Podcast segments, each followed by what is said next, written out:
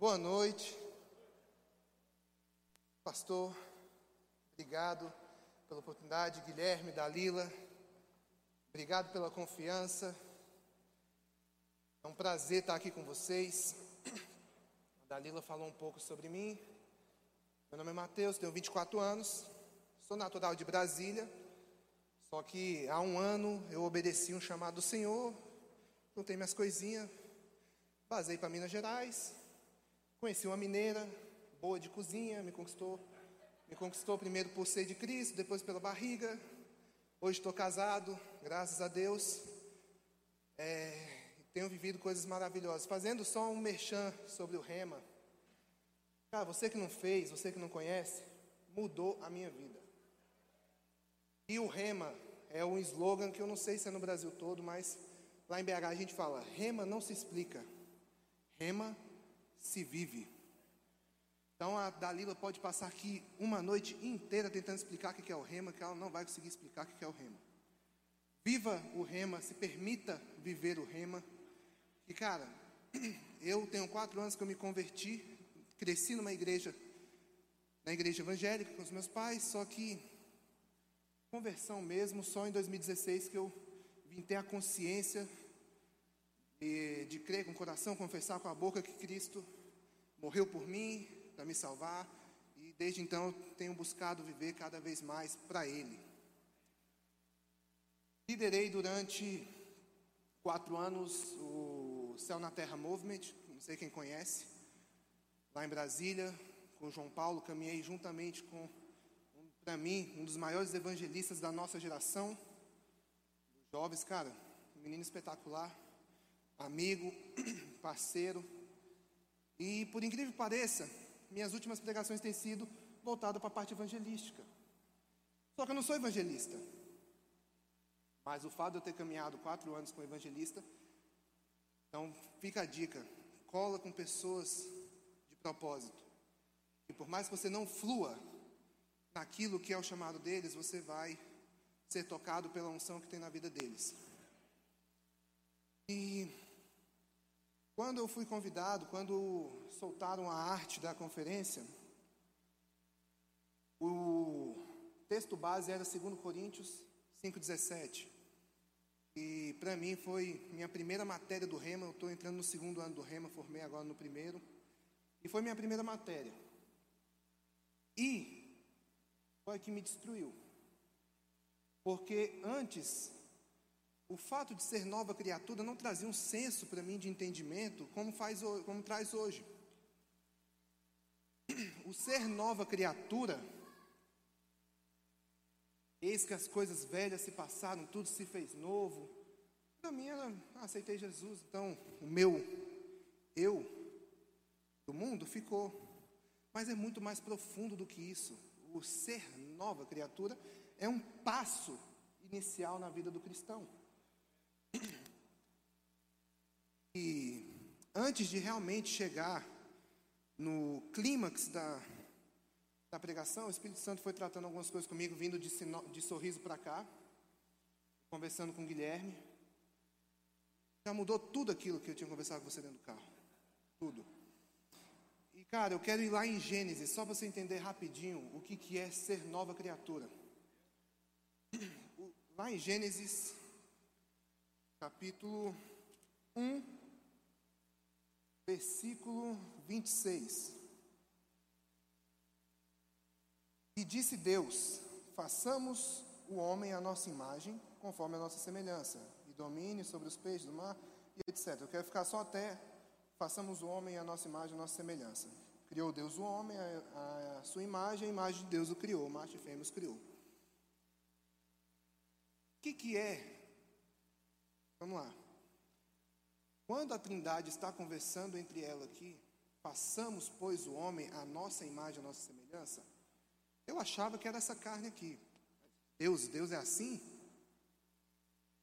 Mas, cara, quando Moisés está escrevendo aqui o livro de Gênesis, a mensagem que ele quer passar para a gente é: Deus nos fez espírito, por isso que nós somos a imagem e semelhança dele, porque ele é espírito.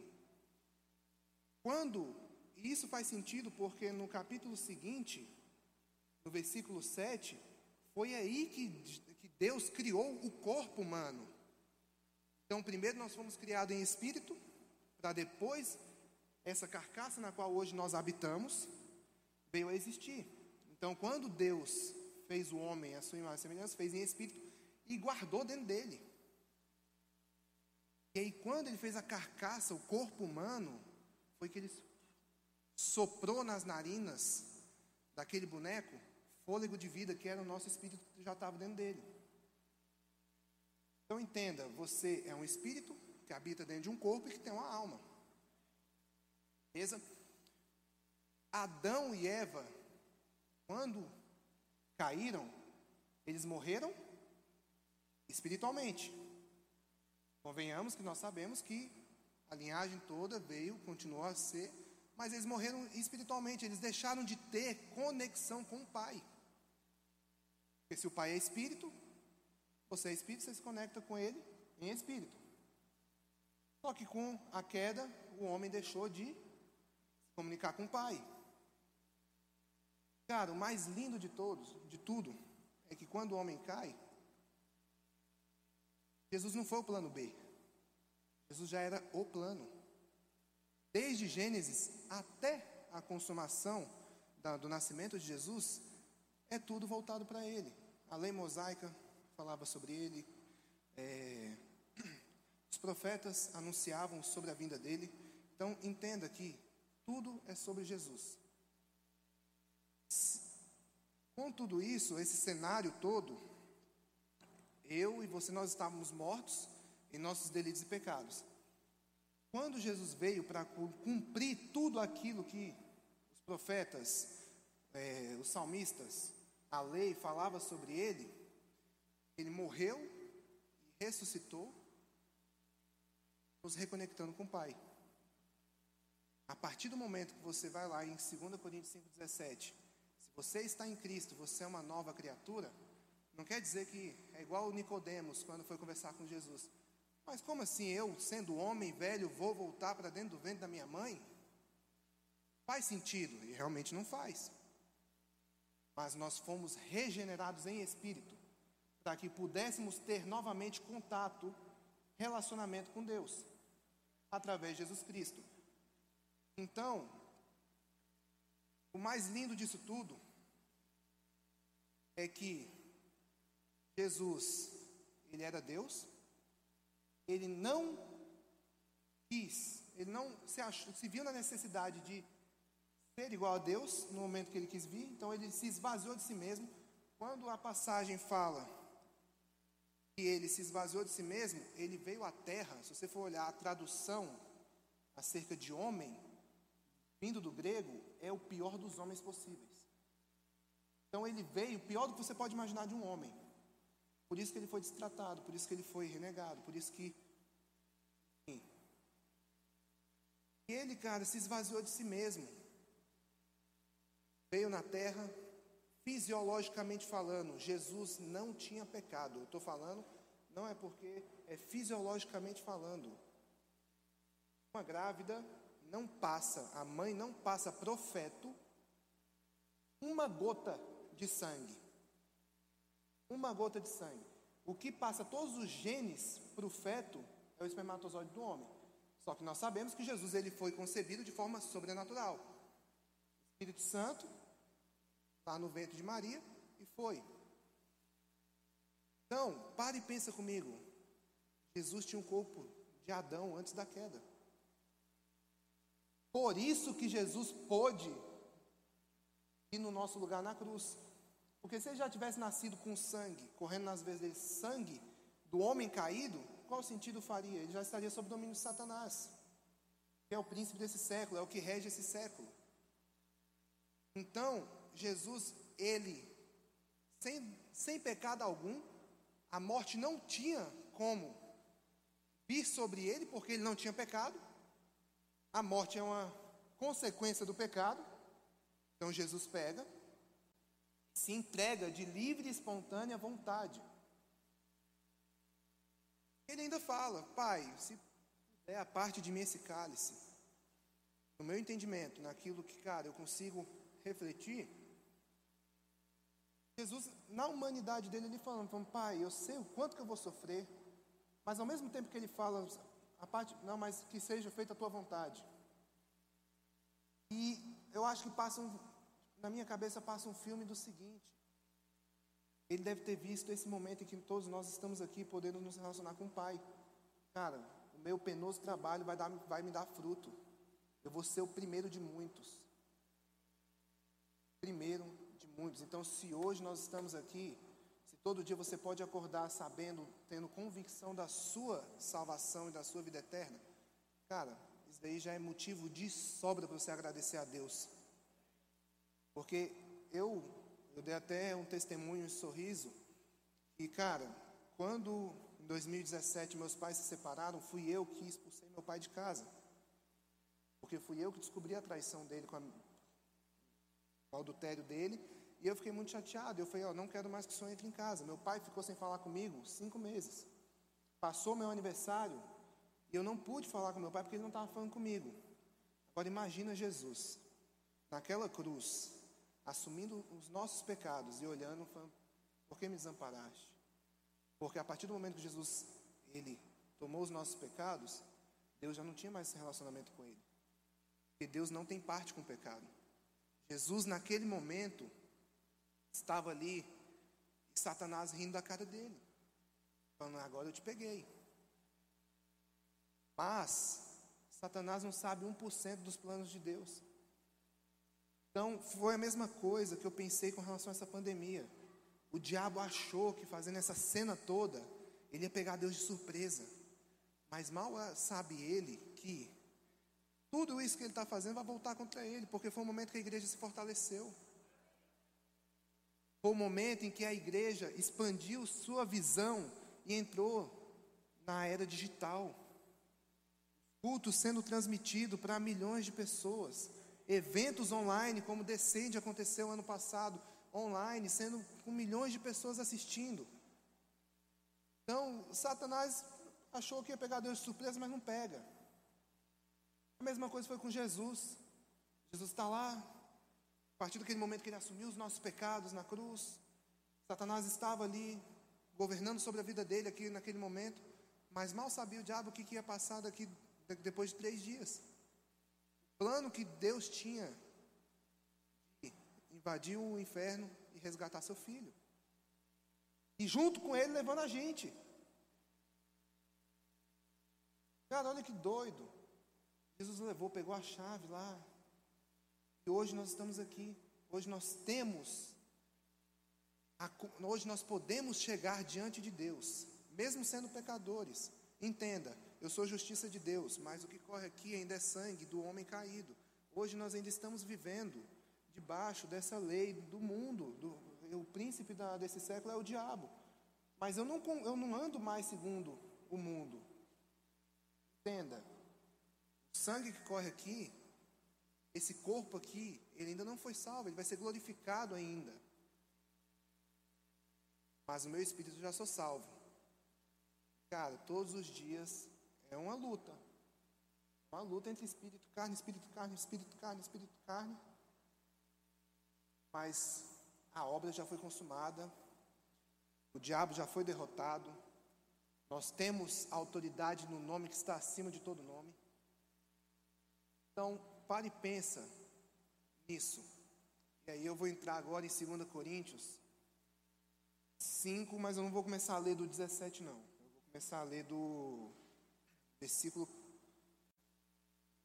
versículo 11.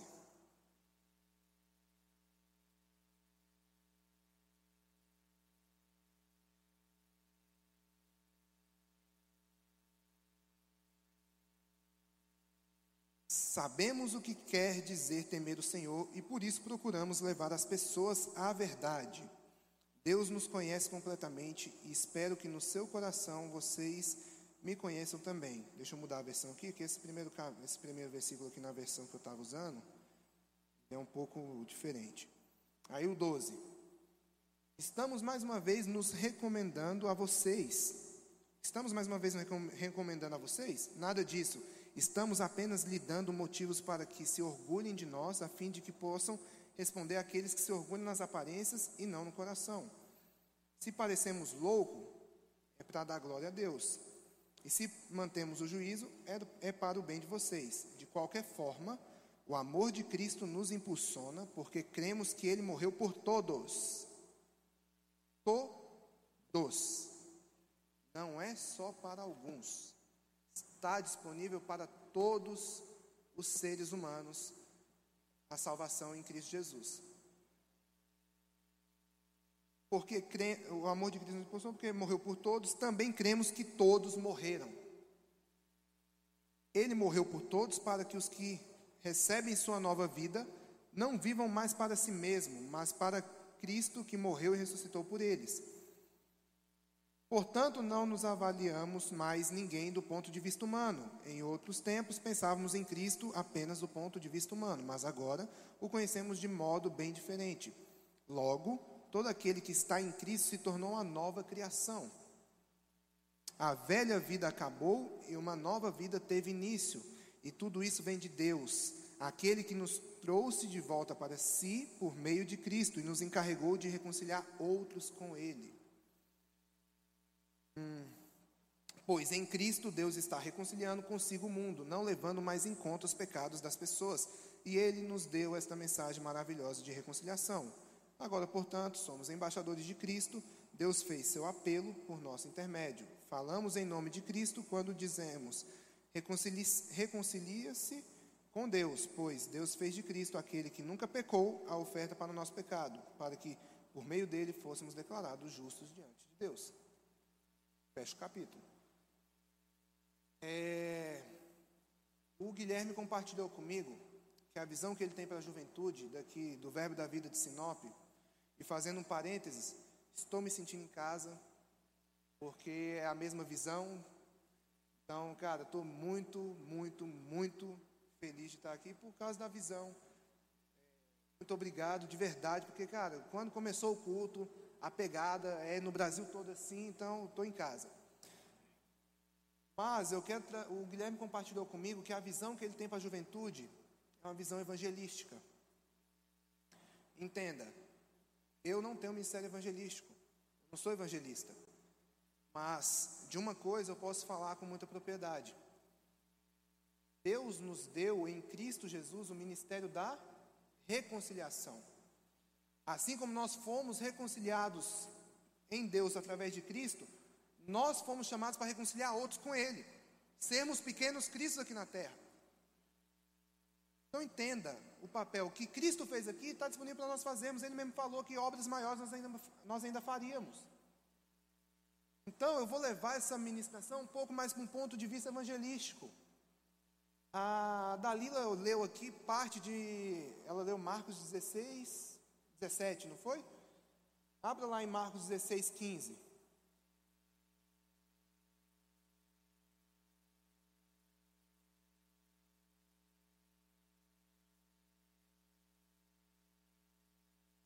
Essa versão aqui que eu uso aqui para essa passagem, mim, é a mais incrível. Aqui a gente sabe qual é o contexto, Jesus já, tava, já tinha ressuscitado e tal, e ele deu uma grande missão para os discípulos. E ele fala o seguinte: aquele que crê, não, estou errado aqui, 16, 15, e lhes ordenou, enquanto estiverdes indo pelo mundo inteiro proclamar o evangelho a toda criatura.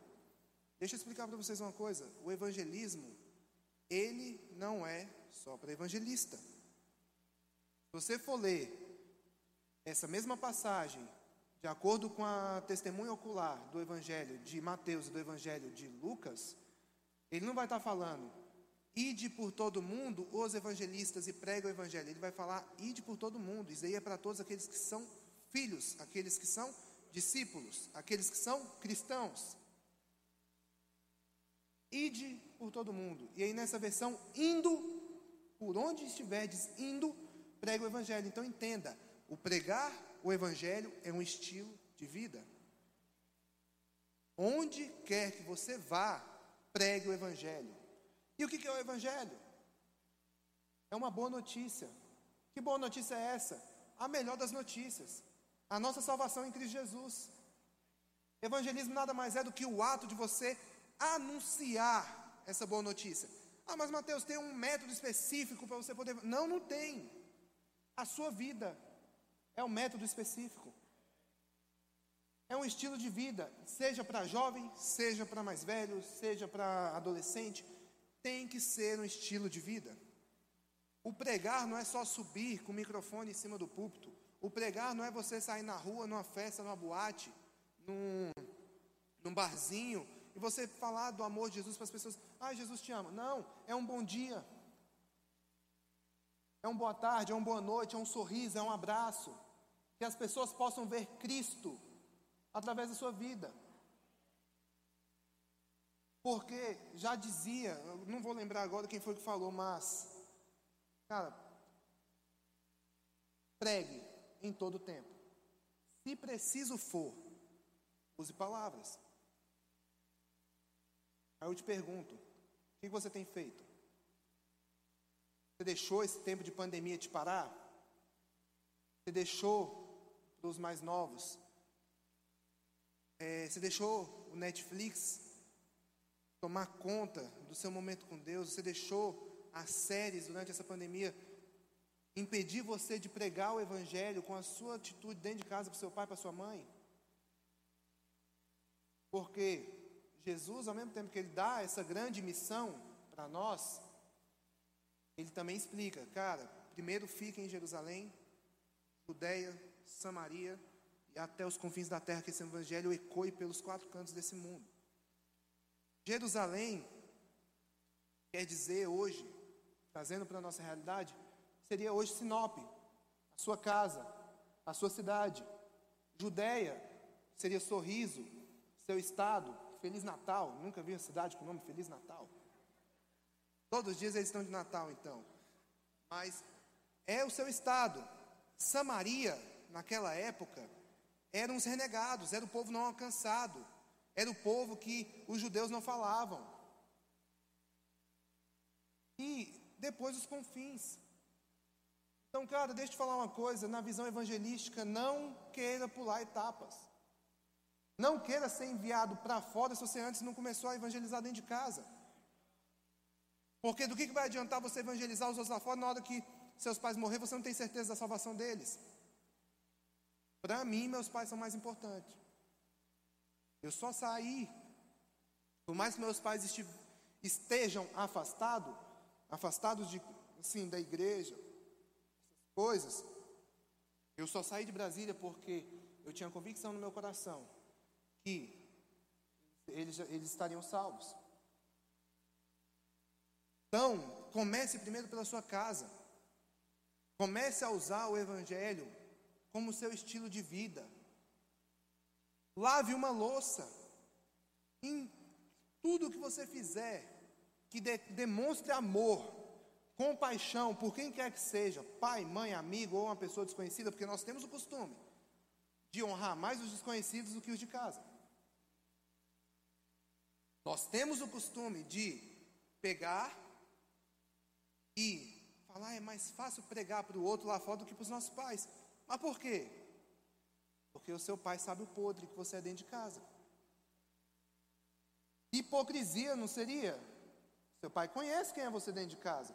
Sua esposa conhece quem é você dentro de casa. Aí para você é mais difícil pregar para eles, porque eles te conhecem. Se você é uma pessoa assim, eu falaria para você tomar cuidado. Porque a partir do momento que você aceita Jesus, você crê que seu coração confessa com a boca. E aí ele se, se torna uma nova criatura. Com essa nova, com essa nova criação, esse aspecto de nova criação, traz o arrependimento. Arrependimento nada mais é do que voltar e não cometer os erros que você já tinha cometido. Agora, se você aceitou a Jesus e continua cometendo os mesmos erros, então, para mim, você não aceitou Jesus. Porque a partir do momento que você aceita, você começa a se relacionar. É consequência natural do relacionamento com Cristo a mudança de atitude. Então, é, é, é igual uma ilustração que eu gosto de, de dar com relação à lei e à graça. A lei, ela fala para você bem assim: ei, queridinho, você não pode se chegar a Deus se você não parar de fumar. Você não pode se chegar a Deus se você não parar de beber. Você não pode chegar a Deus se você não parar de olhar pornografia. Agora Jesus chega com a graça e fala assim: ei, só vem do jeito que você está. Não estou preocupado com o que você está fazendo, eu estou preocupado com a sua vida. Vem, se relaciona comigo que as coisas que você fazia, você já não vai mais fazer. Então, é relacionamento.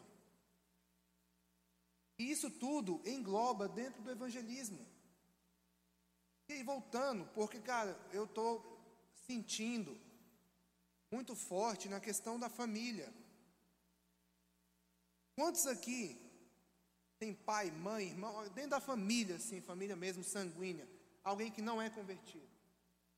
Pode levantar a mão. Não, mais da metade da igreja. Eu te pergunto, o que você tem feito para que eles possam conhecer aquele que mudou sua vida? Não seria egoísmo da nossa parte nós conhecermos aquele que nos libertou, que nos transportou do império das trevas e colocou no reino do Filho do seu amor, viver da melhor forma possível, viver de uma forma próspera, sendo abençoados, já sou abençoado com todas as sortes de bênçãos espirituais, sou próspero, tenho saúde. Não seria egoísmo da nossa parte nós não apresentarmos aquele que fez tudo isso para nós, que nos deu tudo isso para as outras pessoas? Então por que, que nós temos ficado presos dentro da eu falo das quatro paredes da igreja porque as pessoas só são crentes dentro da igreja. Saiu daquela porta ali, eu conheço muitas pessoas e eu já fui uma pessoa assim. Entenda, tudo que eu prego para vocês, eu estou pregando para mim também. Já saí daquela porta da igreja e, cara, era pior do que quando eu entrei. Saía pior do que quando eu entrei. Então, o que, que você tem feito para que as pessoas possam conhecer esse Jesus o nome que está acima de todo nome, para que pessoas entendam, cara, você tem saúde divina. Igual a Dalila falou, declarar ali, ó, eu não aceito essa enfermidade na minha vida, essa enfermidade, embora. Você vai ficar até quando? Querendo viver uma vida miserável aqui na terra. Mas ao mesmo tempo, você vai ficar vendo as pessoas miseráveis lá fora e não vai apresentar o dono do ouro e da prata. É esse senso que eu quero trazer para vocês hoje, a importância de ir pelo mundo pregar o Evangelho, é indo pelo mundo pregando o Evangelho por onde quer que você vá. Nós temos que desmitificar a religiosidade das igrejas mais antigas, assim, que nos prendem dentro dessas quatro paredes aqui. Isso aqui é excelente, mas cara, tem um mundo lá fora. Eu quero chegar lá no céu e Deus olhar para mim e falar assim, eu olhar para ele e falar, papai, olha aqui, ó, tanto de gente que eu trouxe comigo para poder ser seu filho, para poder viver a eternidade com você. Ó, que alegria. Agora tem gente que trata o evangelismo como um fardo. Cara, é uma grande missão que Deus deixou para nós. Uma grande missão. Vai ser fácil? Não vai. Existirão problemas? Sim. Jesus, quando ele veio na terra, ele não nos isentou de problemas. Ele falou: No mundo tereis aflição, mas tem de bom ânimo, porque eu venci o mundo. Quem é que habita dentro de você? Ele venceu o mundo, então eu venci o mundo junto com ele. Não há nada, não há coronavírus, não é tuberculose, não é nada que vai me parar. Mas tem pessoas que se deixaram parar pela pandemia. Eu não sei se tem aqui alguém que perdeu algum ente querido. Meus pais tiveram coronavírus, graças a Deus eles não vieram a óbito, mas, cara, morreram pessoas, são mais de 200 mil mortes.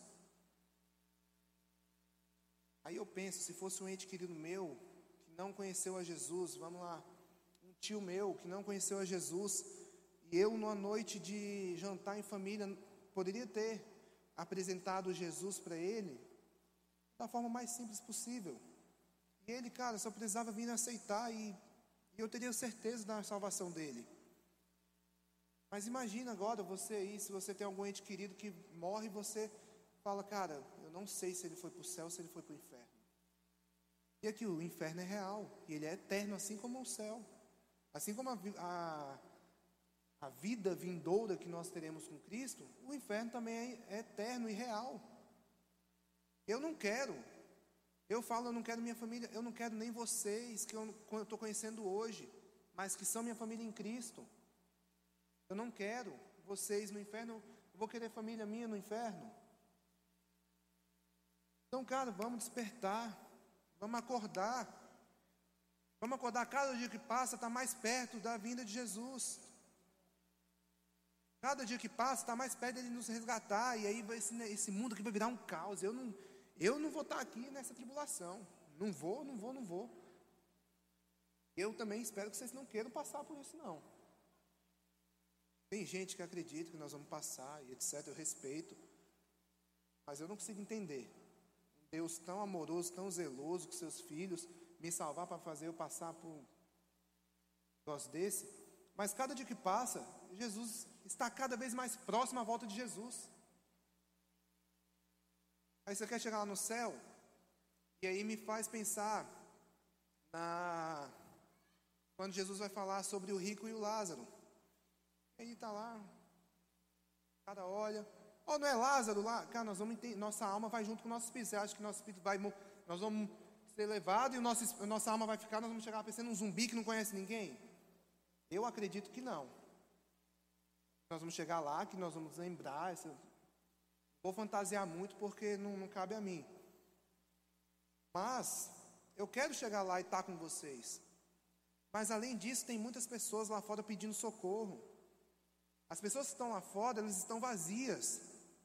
E aí o que, que o diabo faz? Fantasia coisas para poder preencher um vazio que ela tem, mas deixa eu falar, é como se tivesse uma, um latão aqui e essa lata tivesse furada. Toda vez que o diabo vem coloca alguma coisa para a pessoa se preencher, vaza e ela fica vazia de novo. Vai para uma balada, vai lá numa festa, fuma um baseado, bebe, fica doidão e etc. Aí está lá feliz da vida. Chega em casa, só Deus e ela sabe que o vazio que ela sente dentro da casa dela. Mas nós temos algo que nos preencheu por completo. Nos preencheu por completo. Não tem nada vazio, a não ser que você deixe esvaziar.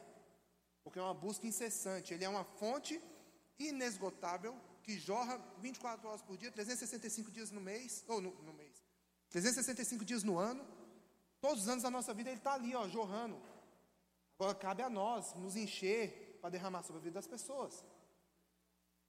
Então, cara, as pessoas estão sedentas por Cristo, só que elas não sabem. Por que, que elas não sabem? Porque não tem gente que prega. Paulo já falava aos romanos: Como ouvirão se não há quem pregue? Então, cadê?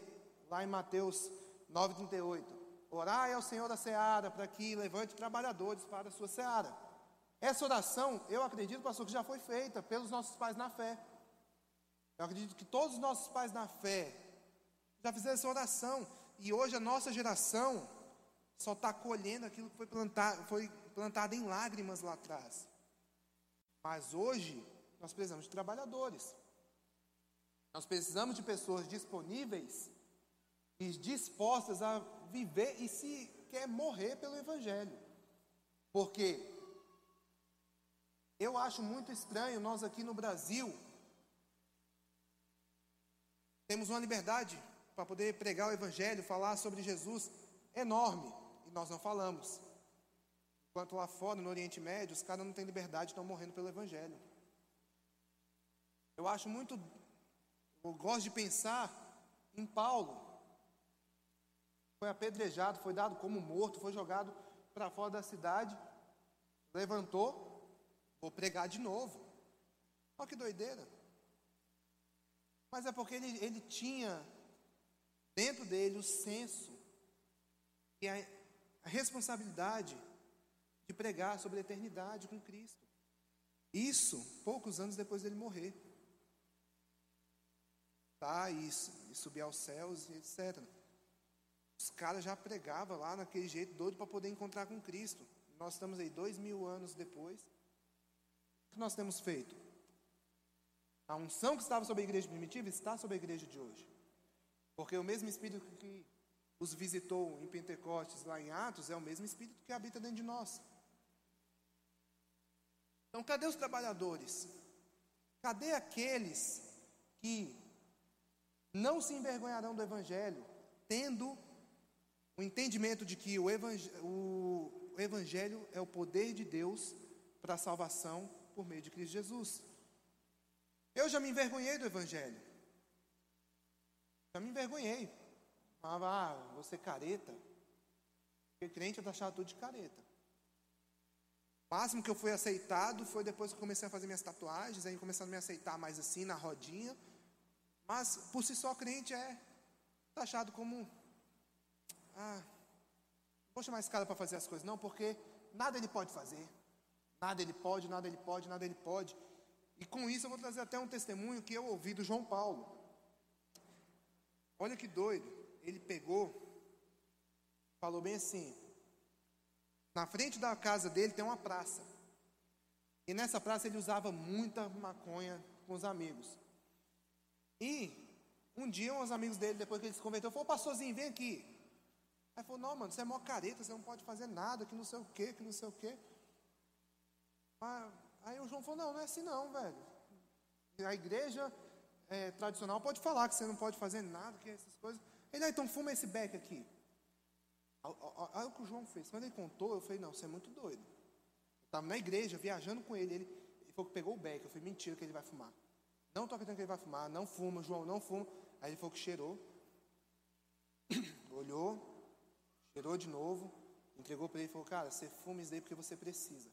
Eu não fumo porque Cristo me preencheu e eu não preciso mais dessas coisas do mundo. Então não é que eu sou carente porque eu, eu posso, só que eu não preciso mais dessas coisas. Eu posso, se eu quiser, sair daquela porta e fazer várias coisas, porque Cristo não me, Ele não me libertou, em Gálatas fala, Ele não me libertou para que eu vivesse de novo em escravidão. Ele não está preocupado em ter escravos, Ele quer ter amigos, Ele quer se relacionar. Então eu não faço as coisas do mundo não é porque eu não quero, não é porque eu não posso, é porque eu não quero, eu não preciso, eu tenho aquele que me supre em todas as minhas necessidades. Então, nós temos que mudar essa realidade, esse evangelho leve e simples, que é igual ao Cristo, o fardo dele é leve, tem que ser pregado. Não é você chegar, ô oh, queridão, para de fumar, senão você vai para o inferno. Muitas igrejas por aí a gente vê isso. Não vai, não faz isso porque você vai para o inferno. Não faz isso porque... A pessoa fala, ixi, não posso fazer nada e vou para o inferno? Não, velho, apresenta um evangelho da forma que ele é, simples e claro. Ele é simplesmente aquilo que Jesus é, o amor. Ame as pessoas. Ame as pessoas. Ame as pessoas. Isso é o que importa. O evangelismo, a arma mais certeira do evangelismo é o amor. Compaixão, compaixão é aquela paixão que sai das suas entranhas, assim, você chegar, olhar para aquela pessoa, falar, cara, eu vou me doar pelaquela pessoa, eu vou sair daqui, eu vou, uma, vou evangelizar, eu não saio daqui enquanto eu não levar um comigo. Não é você fazer por dó, dó, dó. Que mano é dó? Faz por compaixão, por amar as pessoas. Dó, nem dó do capeta eu tenho. Queime lá no fogo, no inferno lá. Mas compaixão, amor. É aqui, o amor é o nosso combustível de vida. Amar as pessoas é o que importa. Sem amor, já falo, 1 Coríntios 13, sem amor, nem a fé vale. Nem a fé aqui de você crer nas coisas, sei colocar o, ah, vou colocar o pé antes de ver o chão, porque eu sei que Deus vai colocar o chão para mim. Se você não tiver amor, você vai cair. E não vai valer a fé. Você vai orar por alguém, por cura, a pessoa está doente. Se você não tiver amor no seu coração pelaquela pessoa, se você estiver fazendo só para poder mostrar para os outros que, ah, eu sei curar, o, o nome vai libertar ali, vai tirar aquela pessoa daquela enfermidade se a pessoa crer, mas sem amor não vai adiantar. Você não prega o evangelho porque você, você prega o evangelho porque você ama a Deus e consequentemente você ama alguém, você ama as pessoas. Eu falo isso até para relacionamento. Sem amor, sem a escolha de amar, o relacionamento não vai para frente. Então, cara, o, a chave de tudo, a principal arma para o evangelismo, a principal arma para esse estilo de vida no qual eu estou apresentando para vocês que, cara, é Cristo falou, é uma grande, é grande comissão, é uma grande missão, é uma ordenança. Ai de mim se não obedecer.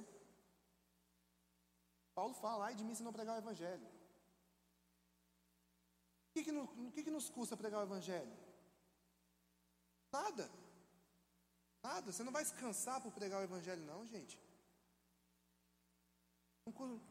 Ele nos entregou de graça e de graça nós vamos dar para as pessoas. Então, hoje, o senso que eu quero trazer para vocês é, é disso. A importância do evangelismo. Claro, eu estava conversando com a, com a Dalila também. A igreja, ela tem que fluir na questão dos ministérios que Paulo fala lá em Éfeso, ela tem que no 5. Porque se ela fluir só em 3, 2, 1, 4, vai ser uma igreja defeituosa. E Cristo não vai casar com a igreja defeituosa. Então nós temos que buscar na nossa igreja ter os cinco dons agindo de forma uniforme e simultânea para que a, o crescimento da igreja seja uniforme. Mas o ministério da reconciliação, que envolve justamente a, o estilo de vida dentro do evangelismo, já foi nos dado quando nós aceitamos Cristo e nós nos tornamos nova criação. Está aqui. Tem que te seguir, porque foi te dado. Assim como Cristo nos reconciliou com Deus, nós temos que reconciliar outros. Está aqui, não sou eu que estou inventando. Então, nós vamos pegar e nós vamos rasgar essa parte da Bíblia. Ah, não, não vou cumprir isso aqui não, porque. Não. E as pessoas têm medo de falar sobre evangelismo. Às vezes acham que é só para jovem. Ah, não, vou pregar só para jovem sobre evangelismo. Ah, porque jovem. Não todas as idades. Porque é um ministério que foi entregue a todos nós. Foi entregue a todos nós. Se você chega para mim e fala, eu sou filho de Deus, cara, dê fruto. Dê fruto, dê fruto, dê fruto.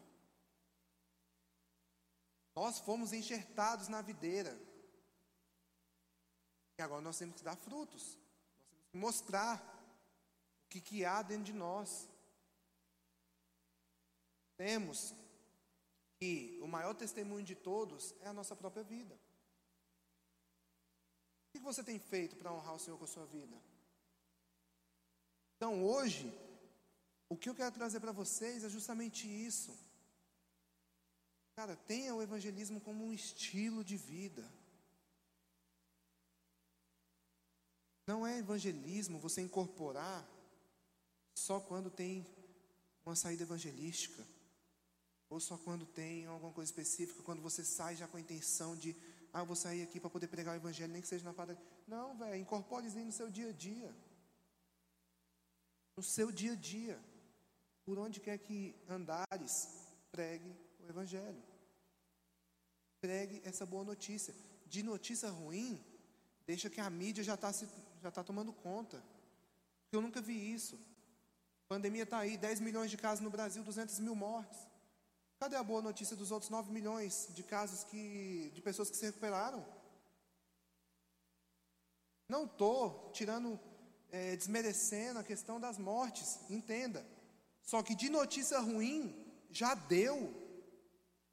Já deu. Nós temos pessoas lá fora que precisam de boa notícia, precisam de um gás para poder continuar. Tem pessoas entrando em depressão, tem pessoas é, com crise de ansiedade, crise de pânico, tem pessoas que perderam tudo nessa pandemia. Mas tem que mostrar para elas, cara, você pode ter perdido tudo daquilo que o diabo tem para te oferecer, mas eu tenho um negócio que você vai ganhar tudo com ele. Nós temos que entender que a nossa pátria não é aqui. Nós somos embaixadores de Cristo na terra. Nós estamos de passagem. A não ser que você queira ficar aqui, eu não quero. Mas nós estamos de passagem aqui, nós somos embaixadores, nós somos aqueles que carregam informação. Embaixador é uma, um representante de um estado em outro país. Eu sou representante dos céus aqui. Mas o que, que você tem feito para ser embaixador? Se você não está levando nenhuma informação daquilo que está no céu para as pessoas.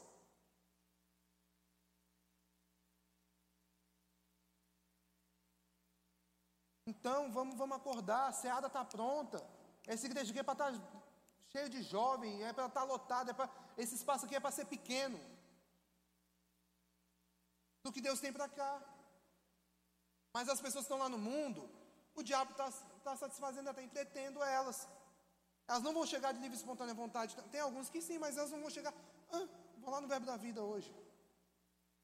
Nós temos que fazer alguma coisa para trazer essas pessoas para cá, para que elas se sintam amadas, para que elas se sintam cuidadas, para que elas se sintam parte de uma família. Nós temos muitas pessoas por aí que são órfãos de pais vivos. Vamos trazer ela para essa grande família, seja em, seja em Belo Horizonte, seja em Sorriso, seja em Sinop, seja, é, seja aqui no Web da Vida, seja na Presbiteriana, seja na Metodista, nós somos uma família. Nós temos o mesmo Pai.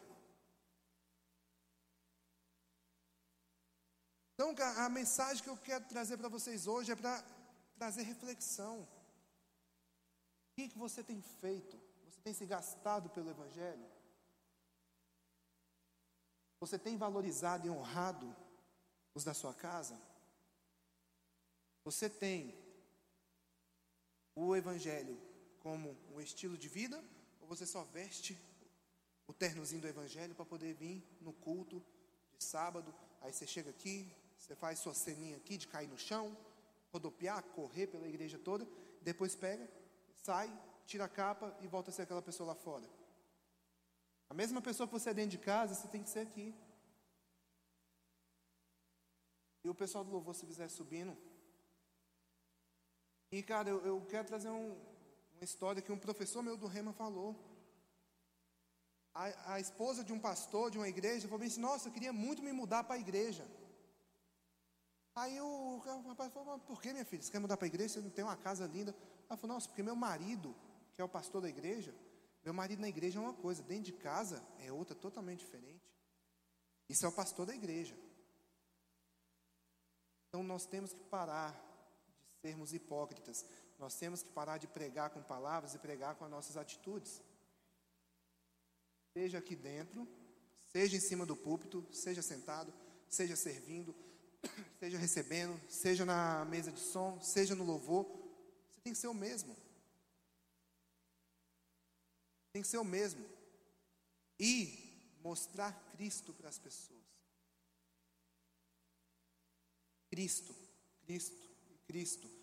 Nossa pregação e a nossa vida tem que ser cristocêntrica. Porque sem Ele, se não fosse Ele, se eu não estivesse falando dele aqui, não, não passaria de palavras vãs, vazias, sem sentido. Cara, quando eu voltei para Jesus, eu ouvi no meu íntimo, não foi audível, mas no meu íntimo, alguém me chamando, vem. Eu de joelho, chorando, falei bem assim, como vem? Olha o jeito que eu estou, eu olhava para mim, minha roupa rasgada. Totalmente falando, eu estava com a roupa normal, mas eu olhava assim, meus pés sujos, minha... falei, como assim Deus? Eu estou todo sujo, Deus, não, calma aí, deixa eu ir ali. Me... Eu falei, meu filho, eu não quero que você vá se trocar. Eu quero que você venha. Deixa que eu troco você. Deixa que eu te visto. É igual a parábola do filho pródigo. O filho sai, vai lá, gasta. Primeiro, quando ele pede herança, no direito brasileiro, herança só se dá após a morte. Então, para e pensa comigo. O filho pródigo matou o pai dele no momento que ele pediu herança. O cara sai, vai lá, gasta tudo, fica sem dinheiro, vai comer com os porcos, que para a cultura da época, comer com os porcos é o mais miserável de todos. E aí ele cai em si. O cair em si é ele se arrependeu do que ele fez. Ele chega e fala assim: Cara, eu vou voltar para casa do meu pai. Porque lá pelo menos os servos têm o que comer. E o mais doido de tudo é que quando ele vai voltar, a Bíblia fala que o pai o avistou. Ao meu entender, consigo pensar que o pai todos os dias ia no mesmo lugar por onde o filho saiu, esperando que ele retornasse. Assim é Deus com a gente. Nós nos desconectamos lá no Éden.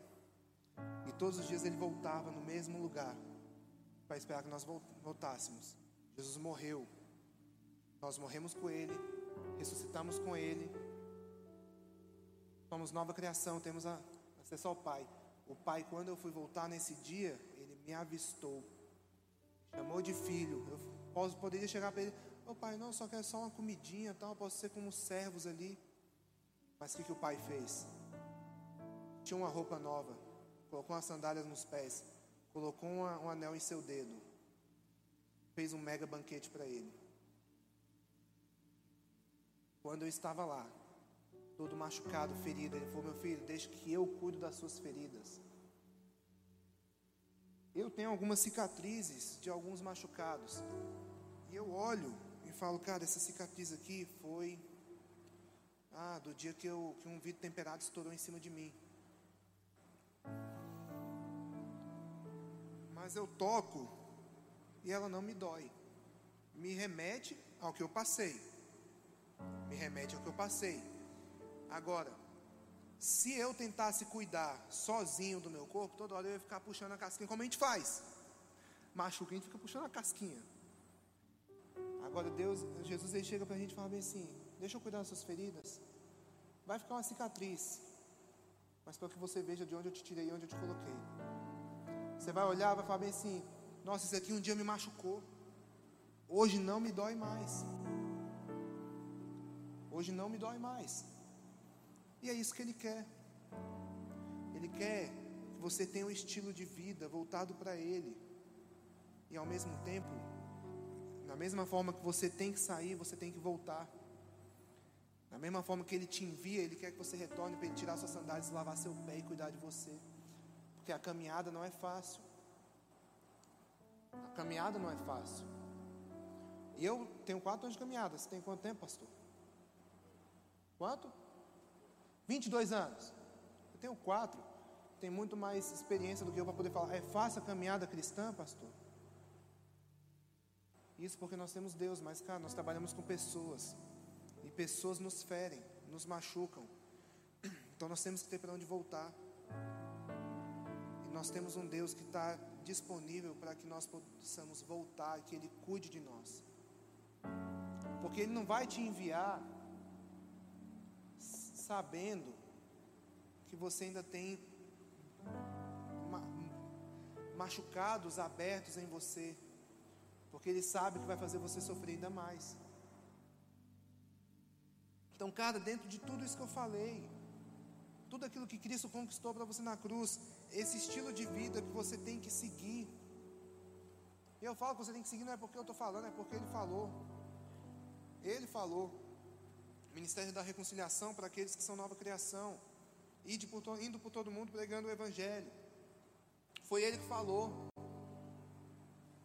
Eu quero, realmente, eu sei que nós estamos em pandemia, mas você, cara, que se identificou, e eu não estou preocupado com o número, que seja uma pessoa sequer, mas que você que se identificou e, cara, está com algum machucado, está com alguma lacuna aberta, está com alguma ferida aberta e quer que Cristo cure para que você comece a viver esse estilo de vida.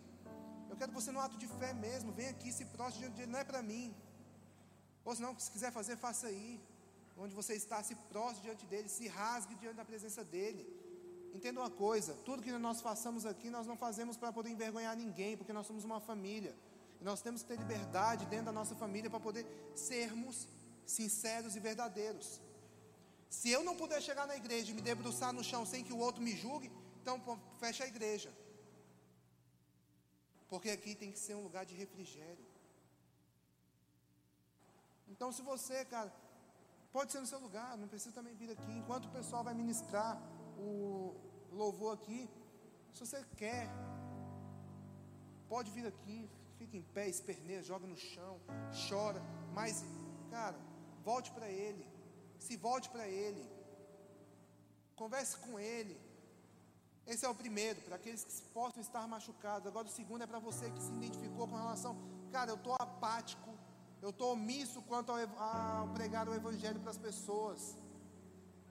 E eu quero despertar isso em mim.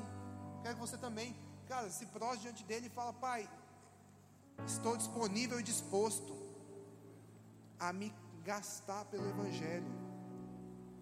Eu estou disponível e disposto para que o Senhor me use. Faça igual Jesus fez para Deus. Ei, envia-me a mim. Então, nesse momento, eu convido você que, se quiser vir aqui à frente, venha, mas, cara, vá de coração. Não vista uma capa de religiosidade, de querer se mostrar para as pessoas. Seja sincero e verdadeiro, porque você pode pintar algo para mim, colocar uma máscara para que eu veja você de uma forma, mas Ele te vê no seu íntimo, Ele vê você no a intenção do seu coração. Então, cara, seja verdadeiro e sincero. E isso daqui não é um apelo, isso aqui é um convite. Porque Deus, Ele não nos obriga a nada, Ele nos convida a viver uma vida de sobremodo excelente. E eu creio que tudo isso aqui que eu preguei para vocês serve para a minha vida, é para poder nós vivermos uma vida de sobremodo excelente cumprindo aquilo que Ele nos chamou para ser. Uma vida sem propósito é uma vida sem Cristo. Eu tenho um propósito, você tem propósito de vida? Então, nesse momento, se levante, se entregue para Ele, quebre esse coração que você possa ter de pedra, despedace que Ele está interessado em te dar um, um coração de carne, um coração que pulsa para Ele, que vive para Ele.